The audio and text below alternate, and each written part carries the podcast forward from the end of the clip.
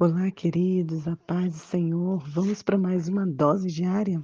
Hoje, o Salmo 132, que na verdade é um salmo que parece ser bem complexo, mas ele é uma oração. Ele faz parte de um conjunto de salmo na qual o povo de Israel cantava devido a uma ocasião especial que estava acontecendo. Nesse caso, esse salmo foi escrito por Salomão, e ele estava orando ao Senhor, em primeiro lugar, agradecendo, porque agora a arca da aliança, que era um símbolo para o povo de Israel, que simbolizava, significava a presença de Deus, agora finalmente tinha um local para ficar. Eles conseguiram construir um templo. É óbvio que Deus não habita em templos feitos por mãos humanas, nós sabemos disso.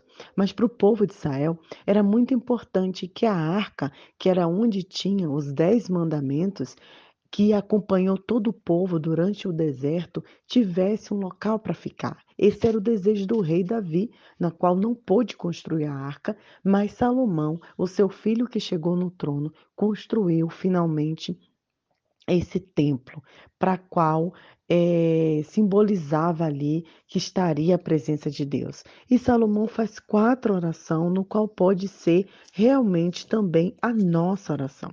A primeira é que Salomão pede ao Senhor que ele entre naquele lugar, que ele repouse entre nós, que ele tenha morada ali. E essa também deve ser nossa oração, querido. A palavra de Deus é, diz que, que Salomão falou assim, né, nesse verso: Senhor, lembra da promessa que o Senhor fez. Né? E, e, no verso 5 ele diz assim, que Davi dizia assim, não encontrarei, não, não vou descansar até encontrar um lugar para o templo poderoso do Senhor. Então, o verso 7 diz, vamos habitar, vamos para o lugar onde Deus habita, vamos nos ajoelhar diante dos seus pés.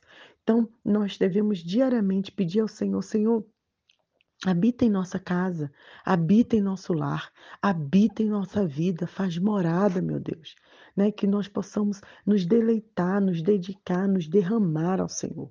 A outra oração que Salomão faz é que ele pede que os sacerdotes sejam vestidos de justiça. Antigamente, os líderes cristãos, líderes religiosos, para poder oferecer o culto ao Senhor, eles tinham que estar com vestimentas adequadas, especiais. E aí Salomão fala assim no verso 16: Eu vestirei a vitória os sacerdotes e os fiéis gritarão de alegria e que os sacerdotes possam vestir com justiça. O que Salomão está dizendo aqui é o que nós devemos orar também, que os nossos líderes não se preocupem com a aparência externa, mas que vistam-se de justiça, que sejam homens e mulheres honestos para oferecer um culto de louvor e adoração ao Senhor verdadeiro, que sejam pessoas boas, que sejam pessoas que vivam a verdade que o Senhor quer. Quantos líderes conhecemos, né, que só está bonito por fora, mas por dentro não vive uma verdade.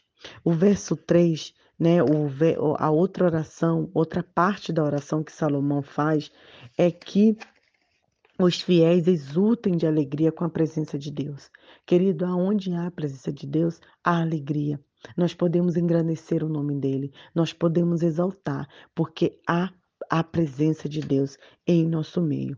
E por fim, Salomão faz uma outra oração ao Senhor nesse salmo. Ele fala: Senhor, fique conosco, esteja aqui, lembra do teu servo Davi. E nós podemos até botar de título com esse salmo sobre as descendências, sobre as bênçãos da, que o Senhor derrama sobre a nossa descendência, né? Que maravilhoso o nosso filho orar um dia, né, no futuro e falar: Senhor, lembra da minha mãe que amava a Ti, que orava ao Senhor. Né? Faz isso, Senhor, por mim, não por mim exatamente, mas pela minha mãe, pela minha avó, pelo meu avô. Né? Minha avó mesmo é uma mulher de oração, vai completar 94 anos.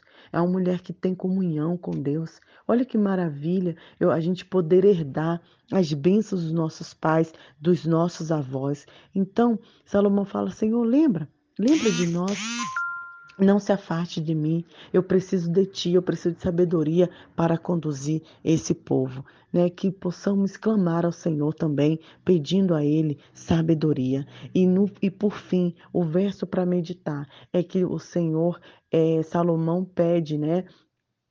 A Deus e o Senhor promete que naquele lugar haverá fartura, haverá pão. É isso que eu tenho pedido ao Senhor, para que tenha prosperidade em Moçambique, para que tenha pão, para que não falte a farinha, não só em Moçambique, mas em todas as nações.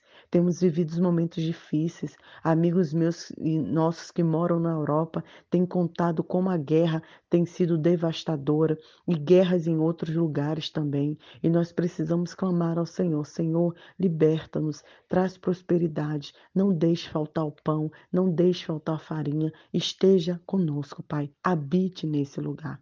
Vamos clamar, assim como Salomão engrandeceu e clamou o nome do Senhor, que a presença dele estivesse ali, que a presença do Senhor também esteja em todos os lugares que estivermos. Que Deus abençoe seu coração e que você creia nessa palavra, que você possa orar dessa forma e que você possa confiar que o Senhor contigo está. Um grande abraço, Deus abençoe.